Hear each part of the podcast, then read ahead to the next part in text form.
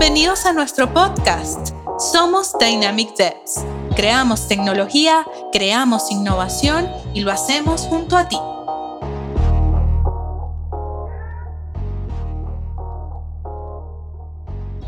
Bienvenidos a otro episodio del podcast de Dynamic Devs. Yo soy Marlis Mejías, CMO de Dynamic Devs. Y en este episodio me acompaña César Contreras, que es el CTO de la empresa. Y hoy, bueno, vamos a tocar un tema bastante interesante del cual ayer César ofreció una charla a nuestros clientes. Y este tema es el Design System, ¿no? César tiene una amplia experiencia, además del trabajo que ha realizado en Dynamic Devs como arquitecto front-end en diversas industrias y proyectos, sobre todo relacionados al retail y también a la banca, tanto en Chile y en Perú también. ¿Cómo estás, César? Bienvenido. Hola Marlis, ¿cómo estás? Muy bien, hoy ha estado muy lindo el clima acá en Chile, no sé en Perú qué tal ha estado el frío y todo eso, pero bueno, hoy ha estado bastante mejor. ¿no? Sí, bueno, aquí también estamos en la época del invierno, sí, está pasando bastante frío, pero bueno. Queda como aguantar un poco. Bueno, retomando un poco lo que les mencionaba al principio, lo primero es lo primero y eso es conocer un poco qué es un design system, ¿no? Porque si bien es un término que puede estar quizás bastante conocido dentro del sector tecnológico, quizás muchas empresas no están familiarizadas con el significado de lo que es un design system e incluso otros profesionales de la tecnología y pues es una forma de trabajo bastante importante actualmente, sobre todo para esas empresas que están innovando constantemente y que quizás ofrecen a sus clientes una variedad de aplicaciones y plataformas. ¿no? Cuéntanos un poco, César, qué es un Design System. Bueno, yo quisiera primero explicar por qué nace un Design System, ¿no? Creo que como todo proceso, mejora que nace en la industria tecnológica, nace a través de una necesidad, ¿no? Nosotros buscamos agilizar nuestros desarrollos de software, entonces buscamos como que estandarizar nuestros procesos, ¿no? Incluso los de diseño. Digamos que el Design System es como un conjunto de reglas para un producto que se modifica o puede mutar dependiendo de las necesidades del mismo. Incluso el porqué de un Design System es que nos trae un montón de ventajas, por ejemplo, aumentar la velocidad de producción, mejorar la comunicación entre las distintas áreas, ya sea de diseño o desarrollo, incluso la área de producto. Nos ayuda a facilitar la consistencia de nuestros sistemas, que todas nuestras pantallas se parezcan y sientan que, un, cuando un usuario entra a una, pantalla, sienta que está dentro de una marca, ¿no? Ya sea a través del móvil o de la web o cualquier otro canal que utilice para este, interactuar con nuestro sistema, ¿no? También potencia la escalabilidad del producto, ¿no? O sea, al tener ya construido algunos componentes o unas cosas ya de, estándares definidos, nos permite agilizar lo que es el desarrollo. Y muchas veces cuando construimos un sistema nos tratamos de enfocar en varias áreas y ya comenzamos desde lo más básico, como es el UI. Teniendo creo que un Design System ya nos permite solamente enfocarnos en lo que es la experiencia del usuario. Entonces se podría decir que de alguna manera un Design System es como un espacio que contiene la fuente de la verdad en lo que se refiere a diseño y sus componentes, ¿no? Sí, claro, contiene la fuente de la verdad y nos da como una guía, unos estándares para poder este, seguir y poder construir productos de una forma más rápida. Ok, ¿y qué contiene un design system? ¿Qué podemos encontrar dentro de este espacio, por así decirlo? Digamos que mucha gente piensa que un design system es solamente una serie de componentes para poder reutilizar, pero va, incluso va más allá, ¿no? O sea, ahí están como que las bases para poder este, reutilizar nuestros componentes y nuestros elementos. Por ejemplo, los colores, las fuentes, todo, e incluso el tono de la marca, ¿no? O sea, ahí se encuentra la forma como se le habla al usuario, cómo deberían hacerse las animaciones, si se va a utilizar ilustraciones, fotos, todo eso se puede encontrar dentro de un design system. Perfecto también una serie de librerías, ¿no? Tengo entendido la librería de patrones, también está la librería de, componentes, como lo mencionas, y toda esta guía de estilo que mencionas también, que si bien puede ser incluso la manera en que una marca se comunica a su usuario, pueden ser incluso textos, ¿no? No únicamente componentes de diseño propiamente, ¿verdad?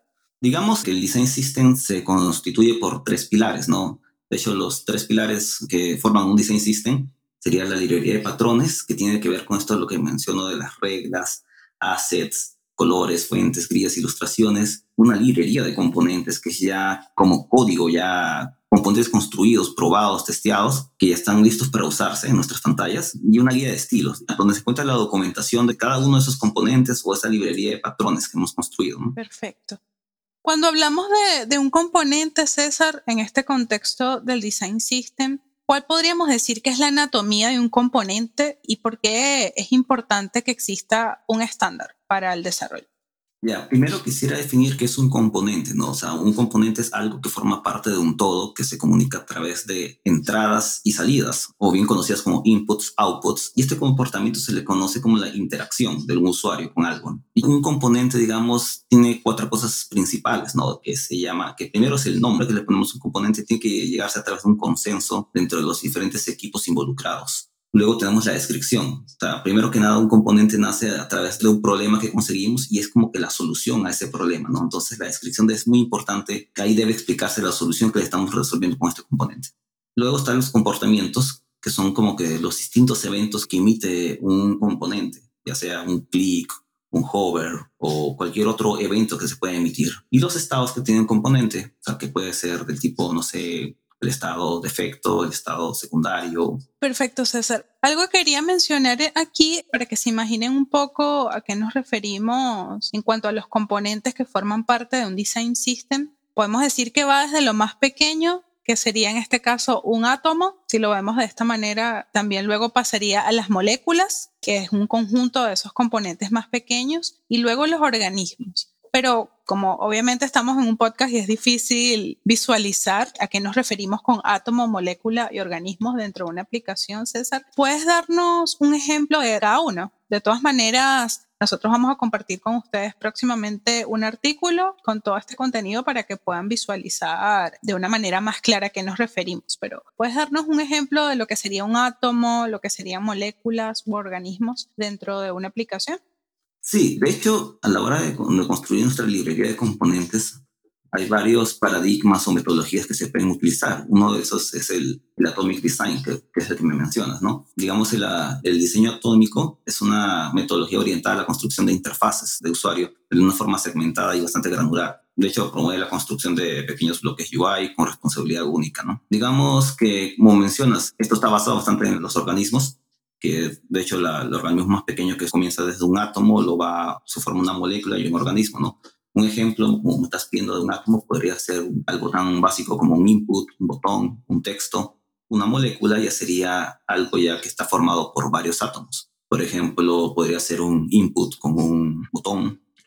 Y dicho, este, un, digamos, un organismo podría ser algo ya incluso más complejo, ¿no? O sea, puede estar formado por varias moléculas o varios átomos que podría ser, por ejemplo, un modal, un, un advar, un footer. Perfecto. Algo súper importante que hay que tomar en cuenta también es que todos estos componentes y todos estos elementos de un design system viven en un marketplace, que es el lugar a donde acuden pues el equipo de desarrollo, el equipo de producto, el equipo de UX UI, para encontrar allí todos estos elementos estandarizados, por así decirlo. Es como el lugar al que pueden recurrir para obtener todos estos componentes.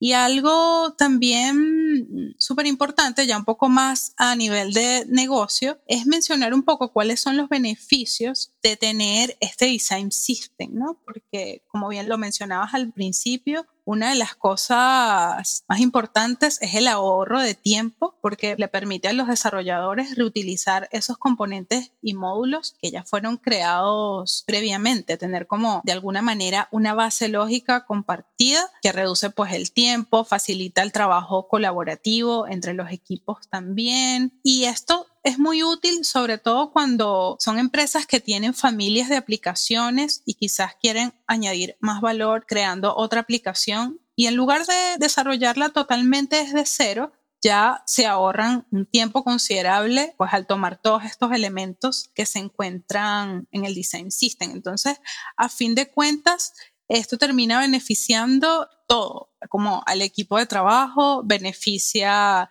también al negocio porque el time to market es más corto también y también beneficia al usuario porque puede tener ese valor o esa plataforma o aplicación innovadora a su alcance de una manera más rápida, ¿no? Entonces creo que de alguna manera salen ganando.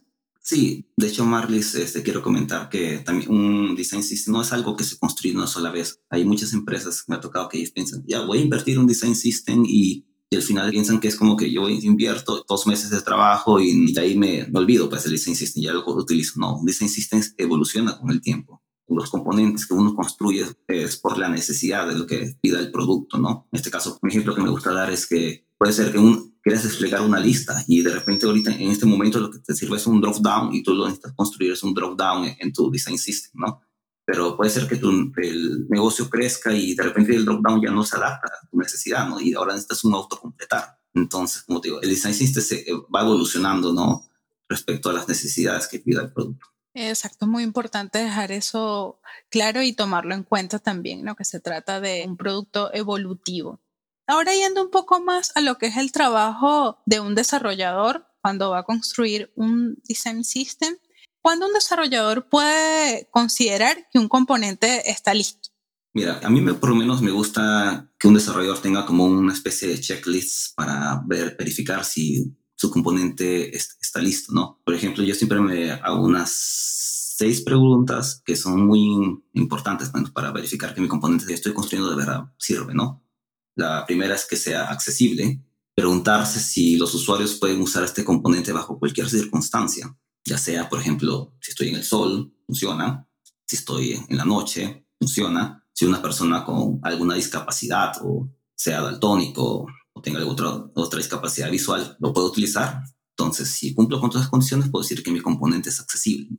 Otra cosa muy importante es que sea responsivo, ¿no? que si mi componente, si el momento de hacer resizing no se vaya a romper, va a funcionar bien en mi tablet, va a funcionar bien en el teléfono o en un dispositivo, ya sea un desktop. Entonces, si es, cumple con todas esas características, puedo decir que mi componente es responsivo, ¿no? Otro es muy importante que el componente esté terminado, ¿no? O sea, si uno verifica la, la maqueta o lo que nos entrega el diseñador, el mockup, se parece, cumple con todo lo que se ha solicitado, digamos que mi componente está terminado, ¿no? un componente también tiene que ser personalizable, ¿no? Hay algunas empresas que manejan muchos temas o varios temas. Por ejemplo, últimamente está muy de moda manejar el modo oscuro. Entonces, debe permitir esa personalización, ¿no? El componente. Que un componente maneje errores o validaciones también es importante, ¿no? O sea, que si, si se me pasan un atributo que está de la forma incorrecta, no se vaya a romper por eso, ¿no? Cómo nuestro componente debe responder cuando algo deja de funcionar, también es importante, ¿no? y otro es que sea compatible, ¿no? Hay muchas tecnologías ahorita que son antiguas, por ejemplo, algunos browsers que, no sé, que todavía se siguen utilizando a pesar de que hemos evolucionado bastante, como es el caso de Internet Explorer, algunas versiones incluso de Safari, ¿no? Entonces, que componentes vaya a funcionar en esas tecnologías, ¿no? Si es que obviamente el negocio lo pide, ¿no? Perfecto. También el design system, de alguna manera, es un tema que se está tomando en cuenta o absorbiendo como que recientemente y también se pueden cometer muchos errores o algunos errores. ¿Cuáles son estos errores que tú piensas que deben evitarse al construir un design system? Mira, cuando uno comienza a construir uno, un design system, algunas veces uno piensa que uno debe contemplar todos los casos posibles. Para mí es la escalabilidad de tu design system al principio puede ser un grave error, ¿no? Incluso porque tú si bien construir componentes escalables es algo bueno, esto puede convertirse en algo que es bastante abrumador en un comienzo. Entonces, yo siempre sugiero que uno escalar cuando sea necesario, ¿no? Otro error más o menos que uno puede cometer es no tener claro el flujo de trabajo, ¿no? Siempre al momento de, entrar en este mundo del design system, uno debe construir un flujo de trabajo, ¿no? O sea, saber cuáles son los pasos de, para construir un componente, ¿no? Todo nace a través de una necesidad, tiene que estar por el trabajo de un UI, trabajo de UX, trabajo de un desarrollador y una etapa de testing, ¿no? O sea, cada equipo tiene su propio flujo de trabajo. Eso lo construyen en un consenso con el equipo. Entonces, es, es tener bastante claro esto, ¿no? Otra cosa es la documentación, ¿no? La documentación en general, incluso, por ejemplo, hay casos donde toca tomar algunas decisiones de la manera como uno construye un componente. Y algunas veces esas decisiones no, no tal vez no sean las, las más correctas o las acertadas, pero tal vez en ese momento sí, sí eran las, correctas, ¿no? Entonces puede llegar alguna un stakeholder y preguntarte, oye, ¿por qué construiste este componente de esta forma? Y si tú tienes una documentación de tus decisiones, puede ahorrarte un dolor de cabeza en el futuro. Excelente, están buenísimas esas recomendaciones, sobre todo para equipos que de alguna manera se estén planteando comenzar a trabajar bajo este esquema del Design System. Y bueno, sabemos que este es un tema súper gráfico, por eso pueden dejarnos sus dudas en las redes sociales, también sus comentarios, quizás si ya han trabajado o han estado construyendo incluso un Design System de todas maneras, en los próximos días vamos a publicar un artículo en el perfil de César también para que puedan visualizar mejor algunos puntos técnicos y gráficos en relación a este tema. Y bueno, César, quería agradecerte mucho por acompañarme hoy y por explicarnos un poco de qué se trata todo esto del Design System. Buenísimo todos estos puntos y conocimientos que tocamos hoy, así que gracias por acompañarme. Sí, gracias, Marlis. Más bien, gracias por invitarme, gracias por su tiempo y bueno, estaremos al tanto. Buenísimo. Muchas gracias a todos por escucharnos y bueno, hasta el próximo episodio del podcast de Dynamic Devs. Allí les estaremos contando en las redes sociales lo que viene. Así que muchas gracias. Chao, chao. Los esperamos en el próximo episodio del podcast de Dynamic Devs. Creamos tecnología, creamos innovación y lo hacemos junto a ti.